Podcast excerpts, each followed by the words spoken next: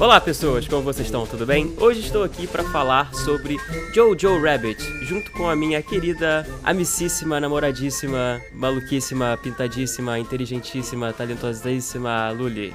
Oi, eu sou a Luli.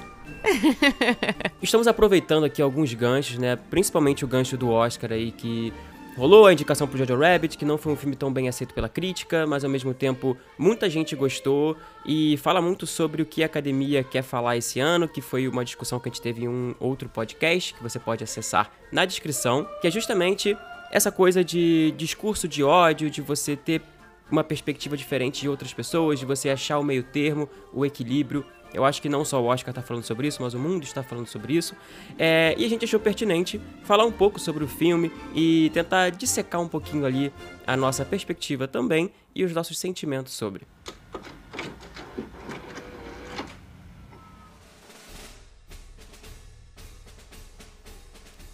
E a gente escolheu falar de Jojo Rabbit, além disso tudo, porque foi um filme que nós dois vimos juntos, que está indicado nas, seguintes categorias: melhor filme, melhor performance de uma atriz é, coadjuvante para Scarlett Johansson, melhor roteiro adaptado pelo Taika Waititi, que também é o diretor do filme, é, melhor figurino.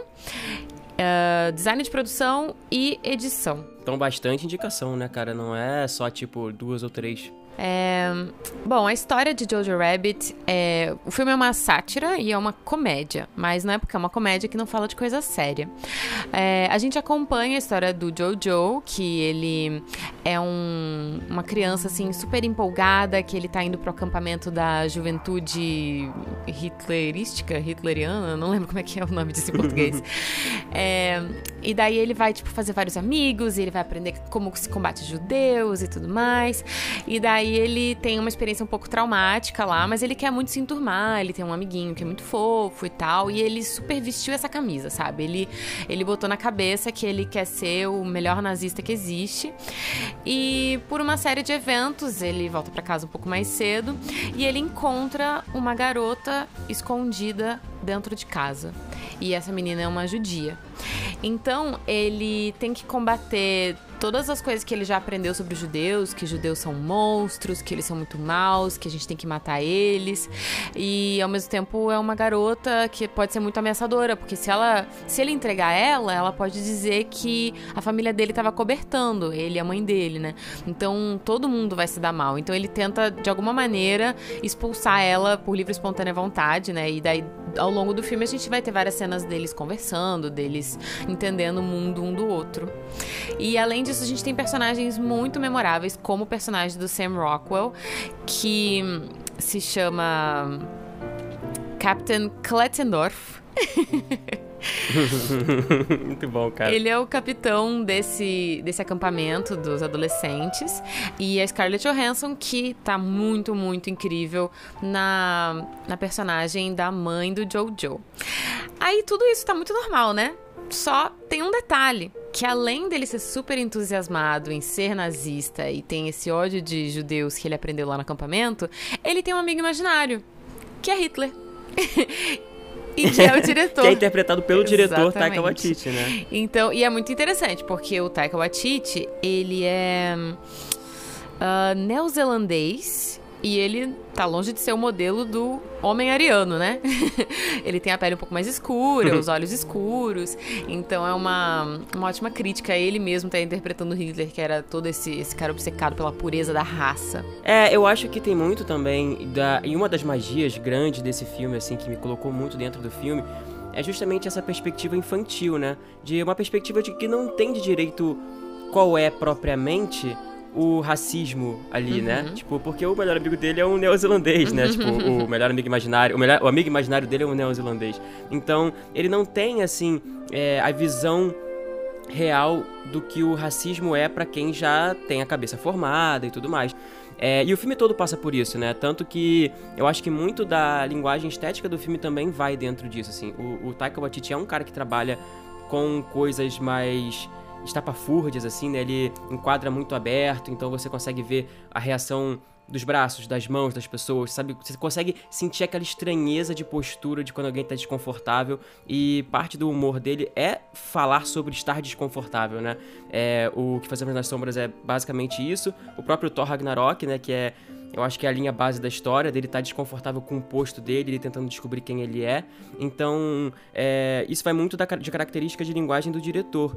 E, e casou para mim, assim, perfeitamente, cara. Porque é uma criança que ela é deslocada, ela é deslumbrada pelo que outras pessoas falam para ela. É, o que acho que é super normal, é super natural você, quando criança, estar se espelhando em pessoas que vendem essa imagem de perfeição e de, enfim, de, de vitória, né? Que era o que o nazismo estava vendendo para a Alemanha naquela época. Só que ele é totalmente fora da caixa, né? E o fato dele ser fora da caixa é o que coloca ele. É, é, é o que faz ele ter a solução mais humana e mais racional de todo mundo dentro da Alemanha, né? Que é simplesmente tentar entender quem é um judeu e o que é um judeu. Cara, isso é. Nossa, achei genial. É genial. Isso foi genial, cara. É, eu quero aproveitar algumas coisas que você falou aí, que também. É, esse amigo imaginário dele não é Hitler, exatamente Hitler. Tipo. É a perspectiva dele, né? É, ele imagina. Então ele imagina que o Hitler tem jantares caros com as pessoas e tal.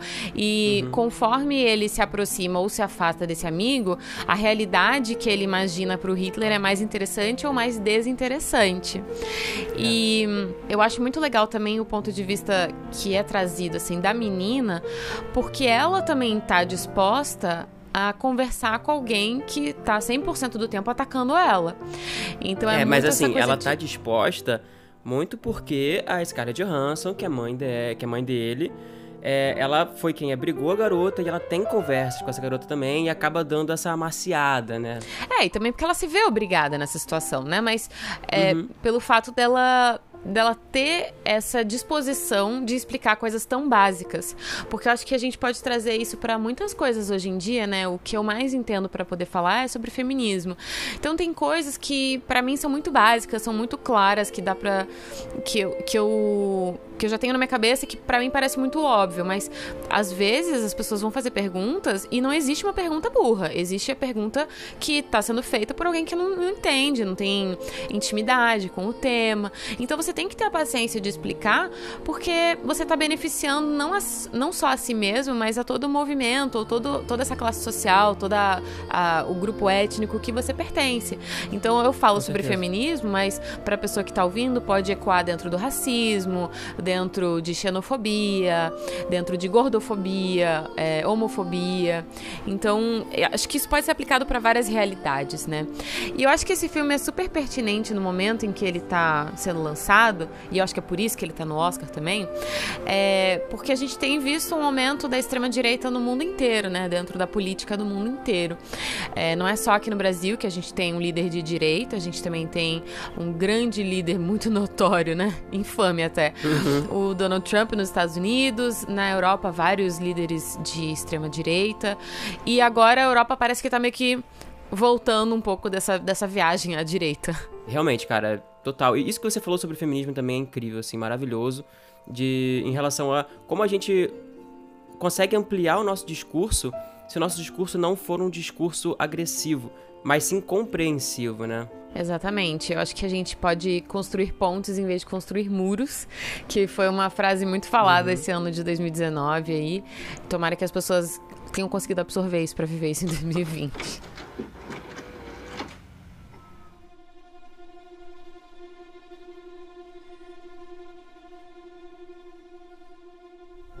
Puxando esse gancho aí de uma coisa que aconteceu recentemente aqui no Brasil, né, é, que foi o suposto discurso parafraseado do Goebbels, né, do, do, enfim, da época do nazismo e tal, pelo nosso ministro da Cultura, ex-ministro da Cultura Secretário, né, porque acabaram com o Ministério da Cultura. O que, que você tem a dizer sobre isso, cara? Assim, você tem algum, alguma opinião é, embasada sobre isso, que você possa fazer uma correlação com o filme, porque eu realmente acho bem legal e pertinente a gente falar sobre isso e outras pessoas poderem absorver de uma maneira menos resumida do que no Twitter ou uma nota no jornal, porque eu vejo muito isso, sabe? Assim, é, essas mídias, assim, como Twitter, como redes sociais no geral, ou então esses jornais é, que tem sim sua parcialidade, mas jornais assim online, em que tudo é muito muito rápido, sabe? Aquilo ali acaba muito rápido,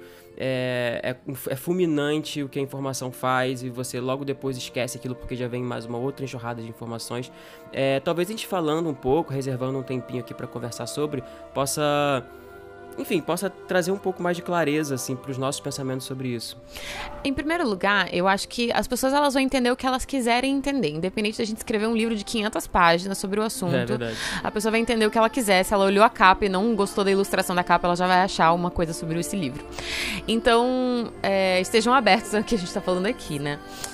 É, em segundo lugar, também é bom dar esse disclaimer que, assim, a gente achou o filme muito fofo, muito bem feito, uma sátira muito ótima, mas não é por isso que a gente acha que o nazismo é legal, sabe? Tipo, o filme ele deixa Sim. bem claro isso, que o nazismo foi um capítulo tenebroso da história da humanidade.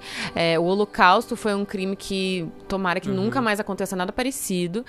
É, então, quando a gente traz para um contexto mais realista, como o caso do Roberto Alvim, que é o ex-secretário de Cultura, é, a gente corre esse risco das pessoas acharem que a gente está passando pano para nazista ou está passando pano para o discurso dele. Mas isso me leva justamente ao que eu acho do filme e o que eu acho que pode ser levado para a experiência da vida real aí que a gente está tendo esse aumento de extrema direita. É para mim, Jojo Rabbit é um filme sobre pensar com a sua própria cabeça. Então, é, o Jojo, quando ele vai pro, pro acampamento, ele tá disposto a ouvir tudo que aquelas pessoas que são militares nazistas têm a dizer para ele. Então, ele mergulha naquilo e ele assume para ele uma realidade que ele nunca nem conheceu. E eu vejo isso como um paralelo muito bom para os preconceitos que a gente tem hoje em dia, sabe? Ele uma matéria sensacional faz algum tempo já, não sei se eu vou encontrar o link para deixar aí na descrição. É, que era sobre um cara que ele era um ex-neonazista. E daí ele falou que o grande lance do preconceito é justamente que as pessoas que têm preconceito, elas têm uma exceção. Então, uma vez ele tinha saído da prisão, porque ele tinha sido preso por causa de algum furto, alguma coisa assim, e ele foi arranjar um emprego numa loja de antiguidades e o chefe dele era judeu. Então, ele teve que lidar com o preconceito dele, ele falava assim: "Judeu é tudo safado, judeu não presta, mas esse cara é maneiro" porque teve uma situação lá que ele quebrou uma peça da loja e o chefe dele falou: Não, tudo bem, acidentes acontecem. E isso fez ele entrar assim, em conflito com ele mesmo, porque como assim um judeu, que eu acho que, a, que esse cara achava né, que é a, a pior coisa do mundo, é, como assim ele me perdoou por uma parada dessas? Então, voltando pra Jojo Rabbit, pense com a sua própria cabeça, né? Em vez da gente ter esses preconceitos assim, tipo, ah, é preto é tudo desonesto, mas fulano de tal que eu conheço, aquele cara é honesto, sabe? Em vez da gente achar que essa pessoa que a gente conheceu que é boa, a, em vez da gente achar que ela é uma exceção, a gente tem que começar a pensar que talvez ela seja uma pessoa normal, talvez seja regra, talvez a gente esteja se levando por um, por um preconceito que às vezes não foi vivido por nós. E é justamente nesse ponto que eu, que eu vejo é, uma oportunidade para falar sobre esse escândalo aí do, do secretário de Cultura porque é, eu vi hoje, inclusive, um tweet falando, fazendo um levantamento sobre os tweets positivos, negativos e neutros sobre o discurso dele. E até o momento em que ele foi exonerado, boa parte dos eleitores de Bolsonaro que estavam falando nas redes sociais estavam falando de maneira positiva sobre o discurso. A partir do momento que ele foi exonerado, aí as pessoas começaram a falar mal.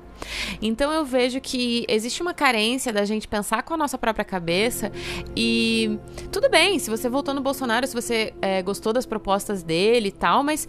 É, ele também é um ser humano, ele também é capaz de errar, escolher uma pessoa errada, ou de tomar decisões que vão de encontro com o que você acredita, né? Porque eu, pelo menos, quando vou pensar em, em eleger alguém, seja para presidente ou para síndico do prédio, é uma pessoa que não, não é uma cópia de mim, não é porque ela acredita numa coisa igual a mim que todas as outras coisas vão ser iguais também.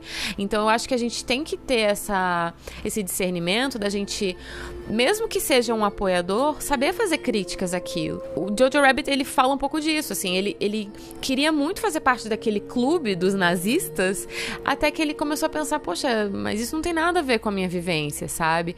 Então pode ser que muita gente tenha votado no Bolsonaro, que seja mais simpático a maneira dele de governar, mas que pensa assim, poxa, mas isso aqui foi um vacilo, né? E tudo bem falar isso, sabe? Tudo bem a gente reconhecer que as pessoas erraram. E também devo dizer que a gente achou problema no discurso dele, porque teve a música, porque teve a frase do Goebbels e porque teve aquele enquadramento super parecido com a foto do Goebbels, mas a pauta que é muito de extrema direita ainda está em jogo, que é esse Prêmio Nacional das Artes, que é absurdamente preocupante. Os editais foram criados justamente para a gente ter uma maneira de selecionar a arte separado do que a gente acredita de ideologia. Então, é, eu acredito também que a arte, por ter muitas pessoas de direita, acaba é, se segregando um pouco, né? E acaba não sendo um, um ambiente muito hospitaleiro para as pessoas que têm uma mentalidade mais de direita. Mas não é por isso que os mecanismos é, de, atuais. De, de, você falou de direita e de direita, mas é de. Mas é de esquerda. É de... e de esquerda direita. e direita. Exato, desculpa. Sim, sim, entendi, entendi, entendi. Obrigada por ter falado. É, mas então, eu acho que os mecanismos atuais que a gente tem, eles já são bons o suficiente para a gente selecionar peças de arte boas. E é isso que a gente tá vendo no cinema. Bacurau, A Vida Invisível, todos os filmes que a gente tem tido assim nos últimos 20 anos foram por causa da lei do audiovisual, foram por causa da Ancine. Então não adianta a gente jogar isso tudo no lixo e começar a premiar quem a gente acha que é legal. Porque o maior problema desse Prêmio Nacional das Artes não foi o discurso neonazista, não foi a música nazista, coitado do Wagner, que era um compositor que calhou de ser o favorito do Hitler, né? Mas dizem também que ele, ele também era muito preconceituoso preconceituoso, meio, meio nazistão mesmo, né? Sei lá, não vou botar a mão no fogo por ninguém, muito menos um alemão que morreu antes de eu nascer. É... Mas o problema do Prêmio Nacional das Artes é justamente que ele foi anunciado em meados de janeiro. O, o edital é, as inscrições né, estariam abertas até o final de janeiro. Então, quem é que tem tempo de fazer uma obra para inscrever no prêmio? Só uma obra que já estivesse pronta ou alguém que já tivesse algum conhecimento de que esse prêmio seria lançado. Pessoas de inclinação de direita, que sejam artistas e que já estavam preparados para programar, para preparar uma obra para inscrever no Prêmio Nacional das Artes, porque o anúncio dos vencedores será feito em abril. Quem é que tem tempo de, de analisar tantas obras como eles falaram? Acho que foi mais de 50 obras que vão ser premiadas, de janeiro até abril Sabe, normalmente os editais duram muito mais do que isso, dura de seis meses a um ano, assim, chutando baixo. Então é uma maneira muito parcial de premiar a arte. Acredito sim que a gente tem que ter artistas que têm inclinação de direita, assim como os, os artistas de inclinação de esquerda. Mas não é através de um prêmio tão parcial que a gente vai conseguir isso. E eu acho que esse discurso do Roberto Alvim foi como se fosse um eu vou parafrasear a Mikank, que ela falou: não existe cortina de fumaça quando tudo tá em chamas.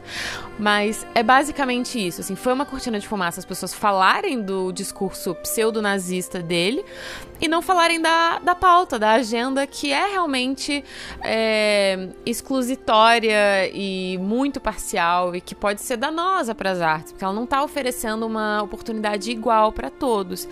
É, muito provavelmente vai ser as pessoas que têm esse alinhamento de direita que vão ser Uma arte que não necessariamente é o que reflete o Brasil, que era isso que estava mascarado ali dentro do discurso dele, que a arte tem que refletir o Brasil. Exatamente, cara. Eu acho que esse discurso que, que ele fez, e o enquadramento e tudo, a música, acabou virando um bode expiatório para a proposta ruim que ele fez, né? Que, que o, a, o governo fez, né? Quanto à questão do filme, assim, eu acho que o filme fala muito sobre razoabilidade e sobre fake news, assim, sabe? Tipo, a gente tá vivendo nesse período de fake news e o Taika Waititi faz um trabalho muito legal em colocar isso é, back to the day, sabe? Tipo assim, como se fosse feito boca a boca e tal, e tem tipo um booty, booty camp para poder falar sobre fake news, em que as pessoas vão fazer meio que uma lavagem cerebral e tal. É, eu acho que a gente pode fazer esse paralelo, esse espelho com a nossa realidade. Lá nos Estados Unidos também se fala muito disso, mas principalmente aqui com a nossa realidade, porque é o contexto que a gente está vivendo. É, de que as pessoas acreditam em tudo que elas ouvem, sabe? Independente se isso aí tá sendo filtrado ou não, se isso aí tá sendo absurdo ou não, as pessoas acreditam. É, e existe um poder de parcialidade muito maior do que o da do que o de ser razoável, né? Porque é, a gente pode levar isso pra direita, mas a gente também pode levar isso pra esquerda, sabe? De que, tipo, parece que todo mundo que tá ali envolvido na parte é, de contracultura também é Deus, sabe? Tem uma parte do filme, assim, um, um, na, parte, na parte final, assim, do filme, é, em que você tem um plot twist ali do personagem do Sam Rockwell, que é, tipo, o líder Nossa, da lavagem essa cerebral, é a minha né? cena favorita do filme.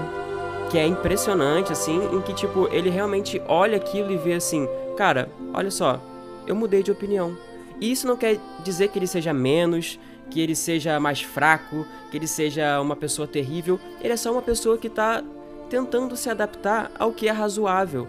E quando eu digo que ele mudou de opinião, não quer dizer que ele mudou de postura, no sentido de que, putz, cara, ele é um. Agora ele é um cara totalmente diferente do que ele era. Não, ele só enxergou alguns pontos que poderia ser diferente, porque chega num ponto do filme que a parada começa a ficar absurda, né? E o mais absurdo disso é que isso é real, né? Em que Hitler bota crianças para lutar ali, para defender, né? Não Hitler, né? Mas o, enfim, toda a SSA e todo o contexto de guerra daquele, daquele período. Bota criança e mulher para lutar, pessoas que não estavam preparadas para lutar, para morrer, para tipo defender uma pátria que nem é mais deles, né? Assim, no sentido de que é, defender uma coisa de que eles não acreditam mais, eles já perderam, já estavam, tipo, é, à, à beira do, de, da, da desistência.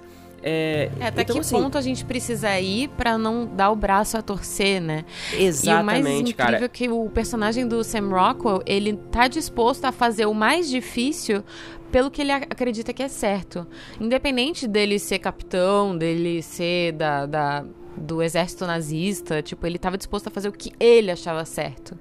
Exatamente. Então, isso eu acho muito legal, porque ele luta com as armas que ele tem pra entrar nesse nesse meio termo, sabe? De você tipo, olha, eu concordo com algumas coisas, mas eu discordo com outras coisas. E eu vou tentar salvar o que eu posso salvar desses dois lados, né?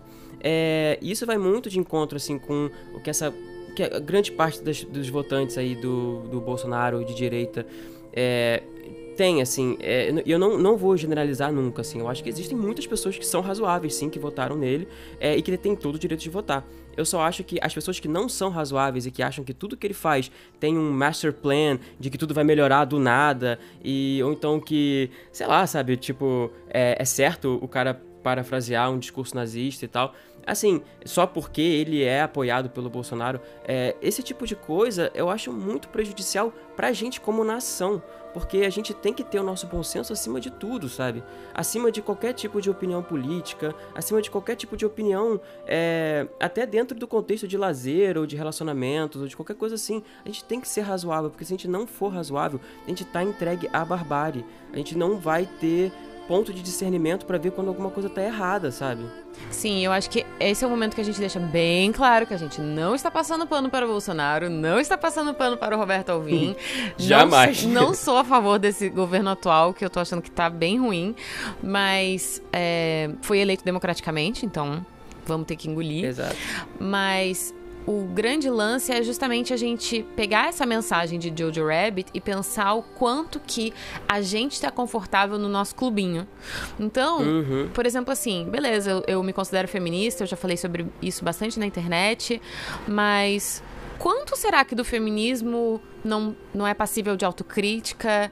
E o que, que eu posso fazer também para o mundo se tornar um lugar melhor? É, Exato. às vezes não, eu não vou ser capaz de interferir nas atitudes de outras é, de outras pessoas que se consideram feministas, mas eu posso explicar para as pessoas que estejam interessadas em ouvir, né? Não vou vomitar isso tudo no ouvido das pessoas que não estão nem aí. Mas a pessoa que está disposta a ouvir sobre feminismo, ela ela esteja se sentindo confortável de conversar sobre aquilo.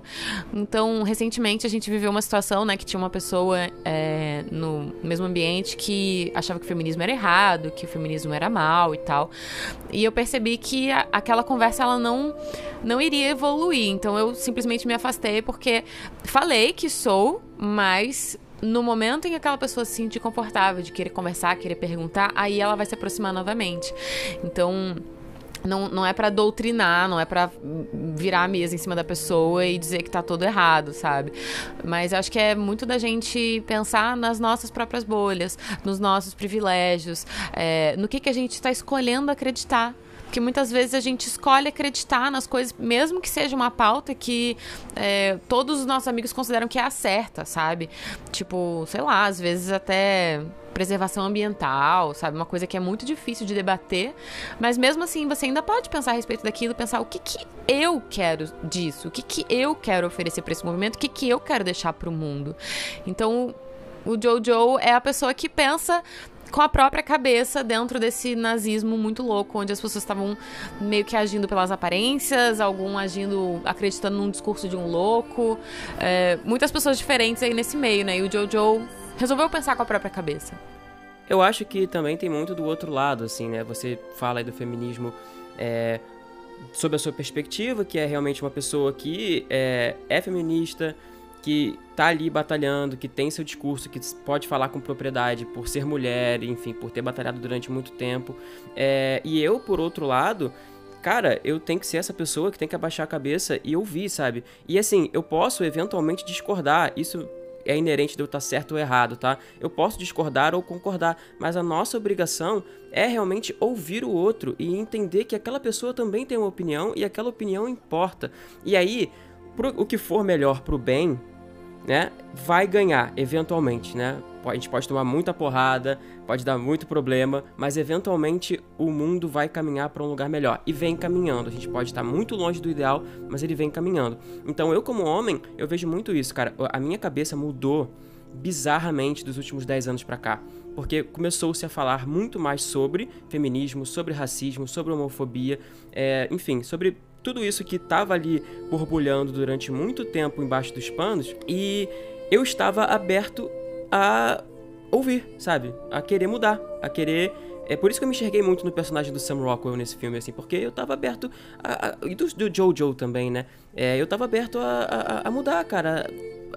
Me despir do meu preconceito, me despir das minhas opiniões e entender que outras pessoas também têm opiniões e que às vezes o encontrar o meio termo ali dentro do possível é realmente o que é ideal pra gente como raça humana, pra gente como é, seres humanos mesmo, pra gente evoluir, pra gente crescer.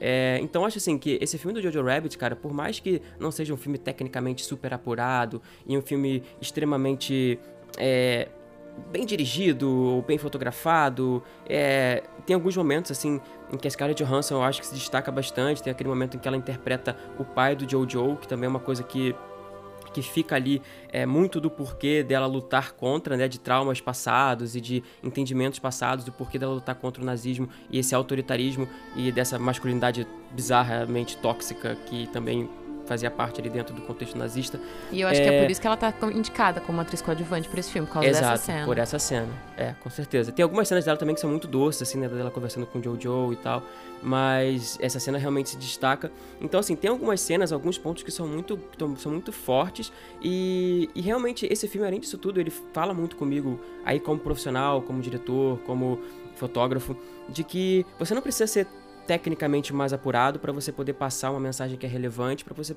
poder chegar em pessoas e mudar a cabeça das pessoas, sabe? Esse filme é um filme extremamente poderoso para muito pra galera mais jovem assim, que não tá tão dentro é, do contexto político para ver dois papas, né, de um contexto político documental, ou para ver a história de um casamento, não tá tão investido, nunca passou por um por um trauma no nível do história de casamento para poder se identificar. Esse filme é um filme para pessoas mais jovens, ele é um filme que obviamente vai chegar em todas as idades, mas é um filme que pode mudar muita gente, pode melhorar muita gente aí.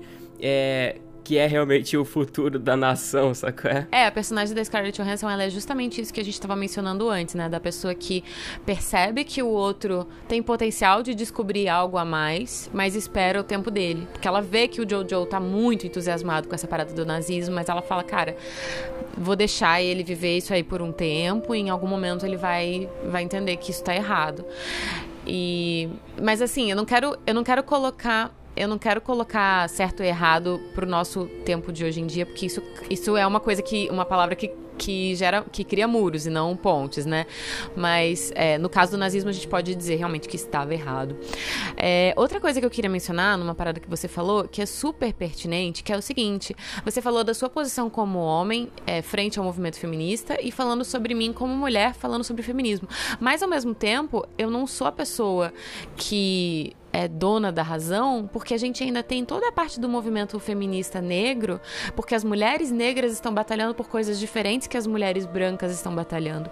Então, enquanto as mulheres brancas estão batalhando pelo direito de serem sensuais, porém não serem objetificadas, as mulheres negras estão batalhando para serem melhor vistas no mercado de trabalho, para serem consideradas para cargos de mais alto escalão, para serem levadas, entre aspas, levadas mais a sério, né? Porque em geral, a mulher negra sempre assumiu uma, uma, uma posição muito submissa, de empregada doméstica, de babá, de cozinheira. Então, a luta do movimento feminista negro é diferente do movimento feminista branco. Então, eu posso falar sobre o feminismo branco e eu posso ouvir o que outras mulheres têm a dizer sobre o feminismo negro. E a mesma posição dos homens, de poder escutar esses dois lados. E eu acho que os homens também podem colocar a sua opinião em relação ao movimento feminista, porque o feminismo é contra o machismo e o machismo também afeta os homens. Quantas coisas que os homens não deixam de fazer por causa do machismo, né? É, quanta então... coisa que eu já fui afetado também por conta do machismo, né? Pois é, cada vivência é diferente e cabe a nós escutar quando o outro tem uma vivência e saber o momento da gente explicar e falar e trazer conhecimento, sabe? Se a pessoa não tá afim de descobrir aquilo naquele momento, respeita o tempo dela. Assim como a Scarlett Johansson, a personagem da mãe do Jojo, do, do Joe Rabbit, respeitou o, o, o momento dele. E e sejamos todos mais tolerantes, mais autocríticos e Pra gente pensar com a nossa própria cabeça mesmo, né? Mais razoáveis, né, cara? Eu acho que talvez a palavra desse filme seja realmente razoável. Não que o filme seja razoável, mas que ele busca uh, o meio termo, né?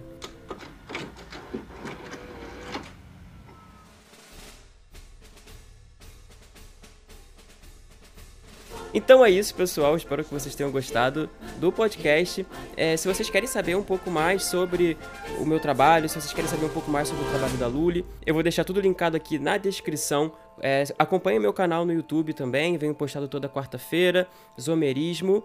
É, as minhas redes sociais também, arroba Zomerismo pelo Instagram e no Twitter, arroba Zomerismo.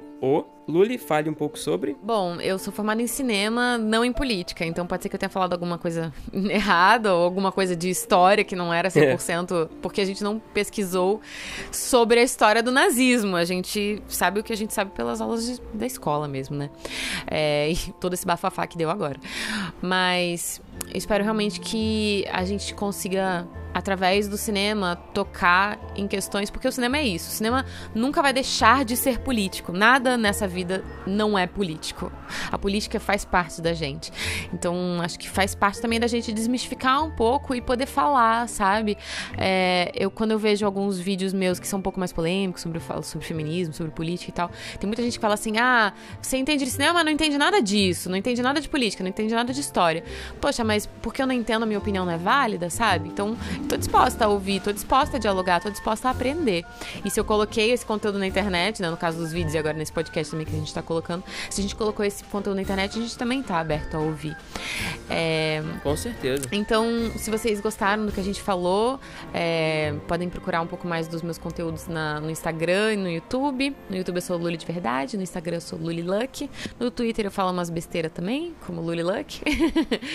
e é isso, espero que vocês tenham gostado do podcast, tanto quanto eu amei Jojo Rabbit, que eu quero dizer até o fim do ano que esse é o melhor filme e que merece ganhar o Oscar. Não sei se vai ganhar, mas estou na torcida muito, muito fervorosa por Jojo Rabbit. então é isso, pessoal. A gente fica por aqui. Até a semana que vem. Um grande beijo. Valeu. Tchau.